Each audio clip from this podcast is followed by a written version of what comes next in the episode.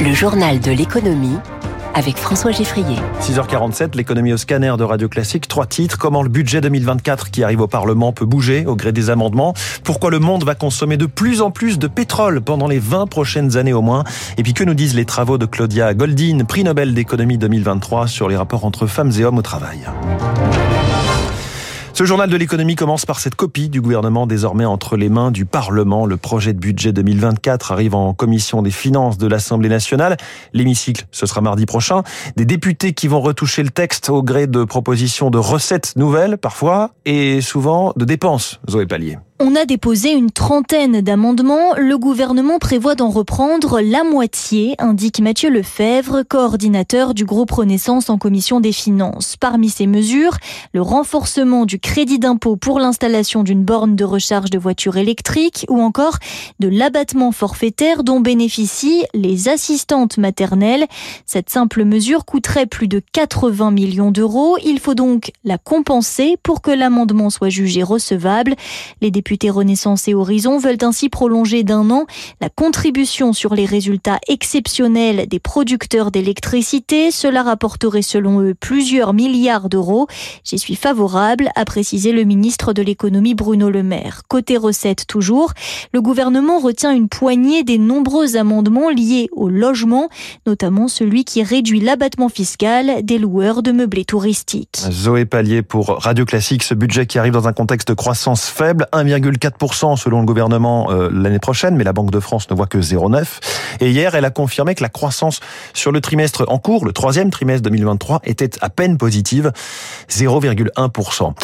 Ils sont sous pression du gouvernement, mais ils ont signé. Le MEDEF ainsi que trois syndicats CFDT, CFTC et FO ont validé l'accord sur les retraites complémentaires, Agir Carco, qui refuse à l'État toute ponction dans ses réserves pour financer le régime général. Les partenaires sociaux qui défilent un par un dans le bureau d'Elisabeth Borne cette semaine. Il s'agit de préparer la conférence sociale sur les salaires lundi prochain. Une mesure y sera débattue, celle des aides publiques versées aux entreprises. Les syndicats souhaitent que ces aides soient sous condition. Et à en croire Frédéric Souillot, le numéro un de Force ouvrière, qui sortait de Matignon hier soir, eh bien Elisabeth Borne n'est pas totalement contre cette conditionnalité. Quand certains touchent un crédit impôt recherche et développement et qu'ils délocalisent leurs recherches aux États-Unis ou ailleurs et le développement en Inde, c'est plus possible qu'on leur verse le crédit impôt recherche et développement. Sur ce sujet-là, je pense que nous sommes d'accord avec la première ministre. Maintenant, c'est comment est-ce qu'on le met en œuvre. Les aides aux entreprises, évaluons-les, regardons quels effets elles ont sur l'emploi et sur le reste. Comment est-ce qu'on met les conditions C'est quelque chose que nous discuterons. La France se rassure pour cet hiver. Les stocks de gaz dans des nappes souterraines sont quasi pleins et les capacités de transformer du gaz naturel liquéfié en gaz normal sont plus fortes que l'hiver dernier. Même s'il faisait froid, nous devrions passer la période sans encombre. Euh, si la sobriété d'il y a un an dans la consommation en perdurait, reparle avec David Barou à 8h-5. Les prix des carburants baissent. Cela fait deux semaines d'affilée selon les chiffres du ministère de la Transition énergétique. Le samplon 95 E10 a perdu 7 centimes en deux semaines. Il est à 1,86€ le litre en moyenne en France. Moins cher donc que le gasoil, qui baisse aussi, mais de seulement 5 centimes en deux semaines. Il arrive à 1,89€ le litre. Le pétrole, lui, est-il condamné et à quelle échéance surtout? En Europe, la question nous paraît tranchée, comme le symbolise l'interdiction de la vente de voitures thermiques en 2035. Mais Éric Mauban, l'OPEP, de son côté, est beaucoup, mais alors beaucoup plus optimiste euh, sur l'avenir de son énergie fétiche. Effectivement, la demande de pétrole va continuer d'augmenter jusqu'en 2045. La prévision du dernier rapport de l'OPEP est encore plus optimiste que la précédente et table désormais sur une hausse de 16,6% de la demande sur cette période avec pour principal moteur de cette croissance l'Inde. Le cartel considère qu'il n'existe aucune autre alternative pour répondre à la croissance mondiale des besoins en énergie. Scénario que ne partage pas l'AIE, l'Agence internationale de l'énergie, bien résolue, elle, à atteindre la neutralité carbone d'ici 2050 et à limiter le réchauffement climatique de la planète. Cela promet des débats animés lors de la COP28 qui doit se tenir à partir du 30 novembre à Dubaï. Éric Mauban en direct. Le pétrole qui hier s'est stabilisé à 88 dollars le baril de Brent, il a grimpé de 4 dollars hein, après l'assaut du Hamas sur Israël. Le gaz hier soir a bondi de 12% car les autorités israéliennes ont demandé à Chevron d'arrêter sa centrale gazière au large d'Israël. Plus largement, Wall Street a fini dans le vert, plus 1,5% côté Dow Jones et Nasdaq. En Europe, une baisse notamment du CAC 40, moins 1,5% à 7021 points. On en reparlera à 7h15 avec François Monnier, directeur de la rédaction d'Investir. Du côté des compagnies aériennes, Delta, l'américaine, annule ses vols de ou vers Tel Aviv jusqu'à fin octobre. Air France, c'est jusqu'à nouvel ordre. KLM jusqu'à demain, mercredi inclus. EasyJet jusqu'à vendredi. Lufthansa jusqu'à samedi. En revanche, British Airways continue ses vols. Iberia aussi. Tous, en tout cas, offrent des facilités d'annulation ou de report de voyage. Revenons un instant au marché financier avec cette inquiétude autour de Country Garden, le promoteur euh, immobilier chinois surendetté, risque à nouveau le défaut de paiement. Il a échoué euh, à honorer une échéance de 56 millions d'euros hier. Elle s'appelle Claudia Goldin et a 77 ans. Cette professeure à Harvard reçoit le prix Nobel d'économie. C'est la troisième femme lauréate.